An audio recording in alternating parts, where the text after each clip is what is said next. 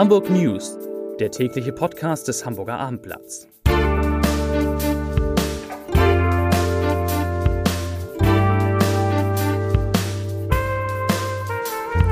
Moin moin, hallo und herzlich willkommen zum täglichen Podcast vom Hamburger Abendblatt. Mein Name ist Matthias Iken und ich werde in den kommenden 15 Minuten über die Beachvolleyball-WM, den Rechnungshof und einen Halbmarathon bei 34 Grad sprechen.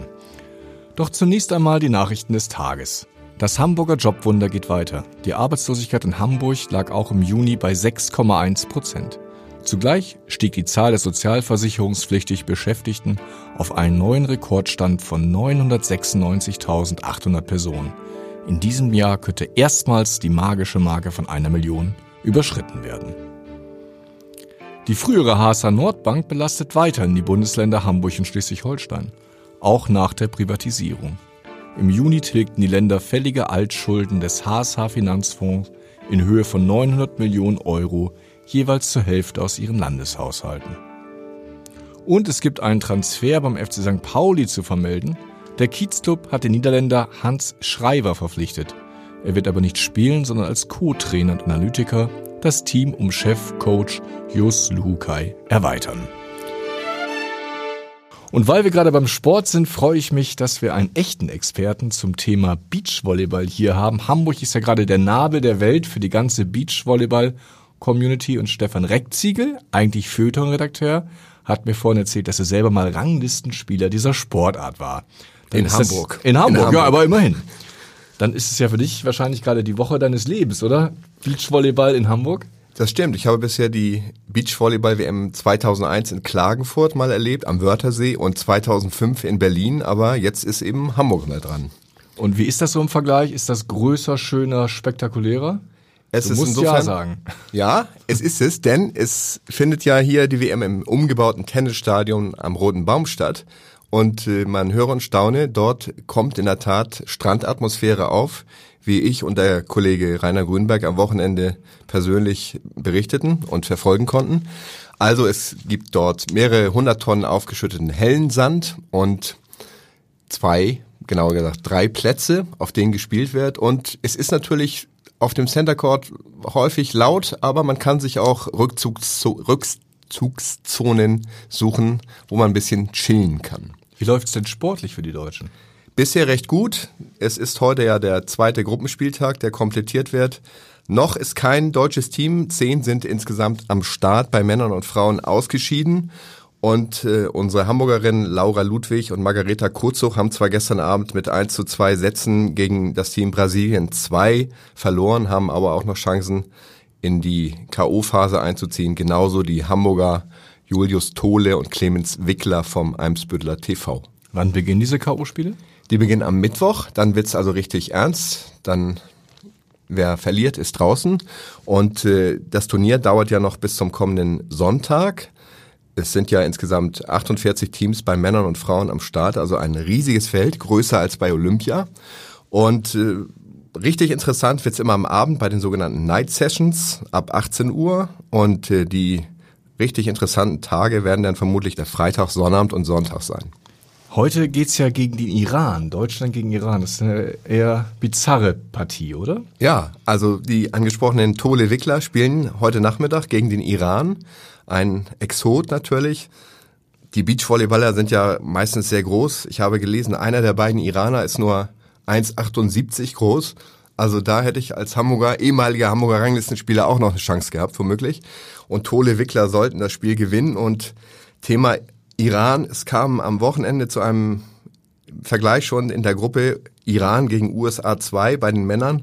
Und da sollen sich sogar die Fans beider Lager verbrüdert haben. Die USA haben 2 zu 1 nach Sätzen gewonnen, aber das zeigt eben, dass beim Beachvolleyball immer eine faire und auch äh, fröhliche Stimmung herrscht. Wenn das die Mullers wüssten. Ja, vielen Dank, Stefan Reckziegel, für diese Einschätzung zur Beachvolleyball-WM. Man kann ja immer noch hingehen. Es gibt ja Gott sei Dank reichlich Plätze im Roten Baum, die aber auch gut gefüllt sind. Kommen wir jetzt zu einem anderen Thema. Heute Morgen in der Konferenz kam die überraschende Nachricht von meinem Kollegen aus der Landespolitik, von Peter Ulrich Meyer, dass sich der Rechnungshof um das Thema Flüchtlingsintegration sorgt. Peter, das ist ja eher überraschend, oder? Ja, es geht natürlich dem Rechnungshof naheliegenderweise ums Geld und konkret geht es um die, um den Unterricht von Flüchtlingskindern an Schulen und um die Dimension einmal zu umreißen. Im Jahr 2017 äh, hat das ein Volumen von 71 Millionen Euro ausgemacht. Es handelt sich um etwa 7000 Kinder und Jugendliche, die aktuell in Hamburger Schulen unterrichtet werden. Und insofern ist das schon ein relevanter Betrag. Was kritisiert er besonders? Ja, genau. Der kritisiert, dass die Klassen, die Eingangsklassen nicht voll ausgeschöpft sind.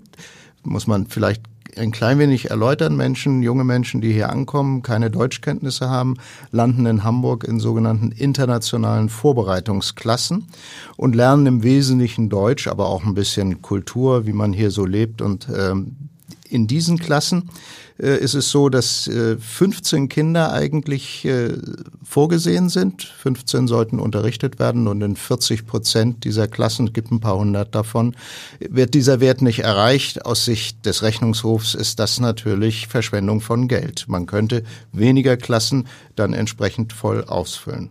Gibt es darauf schon Reaktionen vom Senat? Ja, also das ist übrigens nur ein Punkt, aber um dabei zu bleiben, der Senat sagt, ähm, wir haben immerhin dafür gesorgt, dass wir diese internationalen Vorbereitungsklassen über die ganze Stadt verteilen und wir können nun die Kinder nicht immer von A nach B schicken, weil vielleicht ein oder zwei Kinder in einer Gruppe fehlen. Das äh, ist vielleicht logistisch äh, relativ schwierig. Es ist auf jeden Fall auch so, dass unter Umständen Eltern sagen, ich möchte nicht, dass mein Kind drei, vier, fünf Kilometer entfernt unterrichtet wird.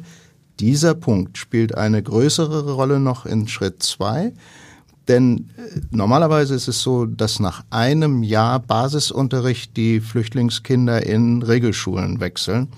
Und da ist der Elternwille dann, der ja sonst in Hamburg immer eine Rolle spielt, auch entscheidend. Das heißt, die Eltern können mitentscheiden, auf welche Schule ihr Kind kommt. Die wollen da natürlich häufig nicht, dass die Schule sehr weit weg ist. Wenn du es kommentieren müsstest, wie würdest du die Kritik des Rechnungshofes ich, hab, sehen? Ich habe einen wichtigen Punkt noch nicht erwähnt, das will ich nur kurz noch machen. In dieser zweiten Stufe ist auffällig, dass Flüchtlingskinder vor allem in sozial belasteten Gebieten unterrichtet werden, also zu Schulen gehen, die in solchen Gebieten liegen. Und das ist in der Tat eine ärgerliche Schräglage. Und äh, man wird das nicht völlig abstellen können, weil tatsächlich die Verteilung der Wohnunterkünfte für Flüchtlinge auch in dem Sinne nicht über die Stadt gleichmäßig verteilt ist. Das heißt, da, wo eher schon viele Ausländer leben, kommen ja, auch viele Flüchtlinge hin. So ist es. Und sag mal, wo die sozialen Probleme eh schon größer sind als in anderen Bereichen der Stadt, kommt dieses Thema noch hinzu. Denn es ist schon eine große Herausforderung, äh, Kinder, die aus völlig anderen Kulturkreisen kommen, hier in unser deutsches Schulsystem, ich will nicht sagen reinzuzwängen, aber hineinzuführen und am Ende auch noch ein positives Ergebnis zu haben. Also ich würde schon sagen, die Schulbehörde kann sich dort etwas mehr anstrengen noch, obwohl ich nicht verkenne, dass das, was gelaufen ist, auch schon anerkennenswert ist, denn wir haben etwa eine Verzehnfachung äh, der Schülerzahlen, also an Flüchtlingskindern, im Laufe weniger Jahre erlebt. Also das muss man auch erstmal organisatorisch bewältigen eine Verzehnfachung der Zahlen. Das deutet darauf hin, dass wir noch häufiger im Podcast über dieses Thema sprechen werden. Vielen Dank an Peter Ulrich Meyer.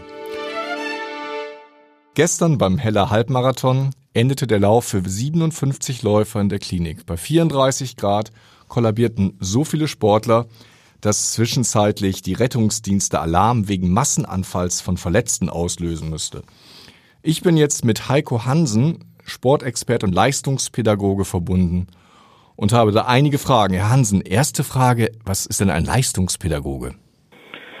Ja, es, ähm, wir leben ja in einer Leistungsgesellschaft und mit allen Formen, die wir finden, auch so wie letztendlich dann im Marathon, worüber wir gleich sprechen wollen. Äh, das Interessante ist, dass es aber keine spezielle Pädagogik gibt, die Menschen auf Leistung vorbereiten. Und ich habe über 25 Jahre bin ich jetzt im Talentmanagement und Leistungsbereich mit Mentaltraining in diversen Sport- und Businessbereichen unterwegs und habe daraus eine eigene Pädagogik entwickelt, die quasi Pädagogik und Psychologie miteinander in Verbindung bringt. Offenbar ist es ja so gewesen gestern, dass viele Menschen Probleme haben, ihr Leistungsvermögen richtig einzuschätzen, oder? Ja, genau. Das ist immer nicht ganz einfach, vor allen Dingen, wenn man eine Sportart sehr leidenschaftlich betreibt. Und die Leidenschaft äh, verbindet uns quasi mit dem Herzen und damit haben wir eine starke Verbindung zu dem, was wir tun. Und ähm, letztendlich sind wir dann auch dabei, unsere Grenzen dann damit zu erfahren und zu sehen, so was kann ich eigentlich, was kann ich genau.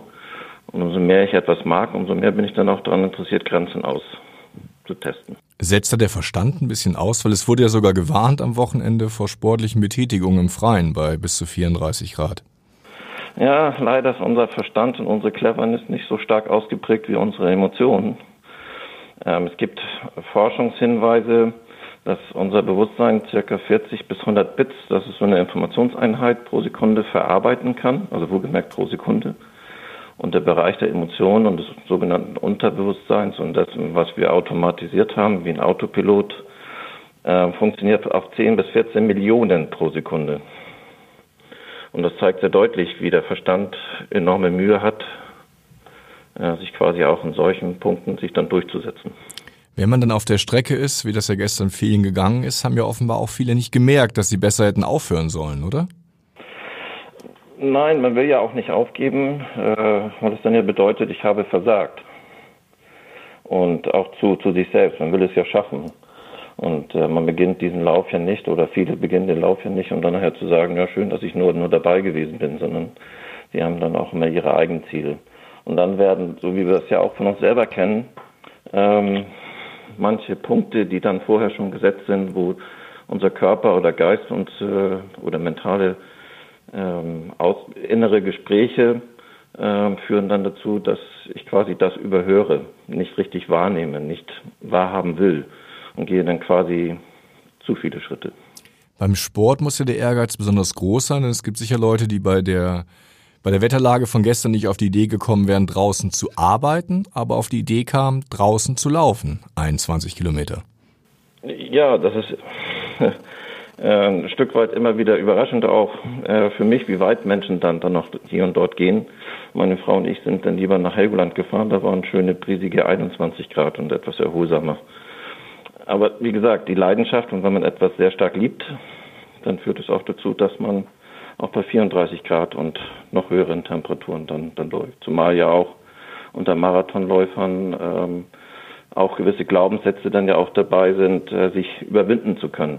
Und solche Temperaturen fordern dann geradezu daraus, sich dann auch in diesem Punkt zu überwinden. Spielen da die Glückshormone, die ausgeschüttet werden, wenn man weite Strecken geht, eine Rolle?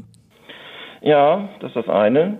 Ähm, es gibt dort ja gewisse äh, Punkte an Kilometerlauf zu gewissen äh, äh, Kilometersätzen auch, die dann diese Glückshormone nochmal zusätzlich ausschütten, um es dann noch weiter schaffen zu können. Das ist so ein Trick vom Gehirn.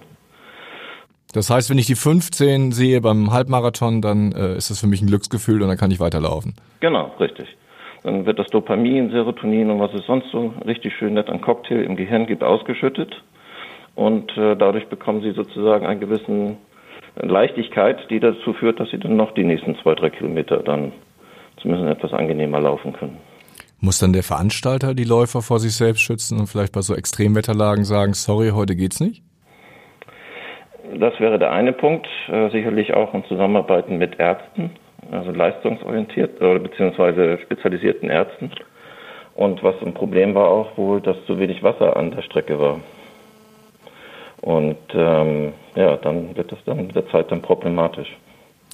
Ja, vielen Dank, Herr Hansen. Gott sei Dank ist es heute schon wieder ein bisschen abgekühlt. Das heißt, die Hobbyläufer, jetzt können sie wieder raus. Und damit möchte ich zum Ende kommen und Sie nicht in den Abend entlassen, ohne Ihnen einen Leserbrief vorzulesen. Heute viel diskutiert der Kommentar zu den Harley Days. Martin Timmer schreibt dazu, auf einmal das große Heulen wegen der Harley Days. Hamburg die Weltstadt, Hamburg das erbärmliche Dorf das so gerne größer wäre, als es ist und niemals Weltstadt wird mit ihrer provinziellen Bevölkerung und ihren spießigen Gesinnung. Dass diese Stadt mit ihren kleingeistigen Bürgern und Bürgermeistern es überhaupt zu solcher Größe geschafft hat, ist nahezu ein Wunder. Wir sind gegen alles und für nichts. Dafür steht diese Stadt. Radfahren ist die neue Religion. Und bloß weg mit den Schiffen. Hamburg meine Perle? Hamburg ist eher ein saurer Drops, der gelutscht ist. Soweit die kritischen Anmerkungen von Martin Timmer. Ich wünsche Ihnen einen schönen Abend und bis morgen. Tschüss.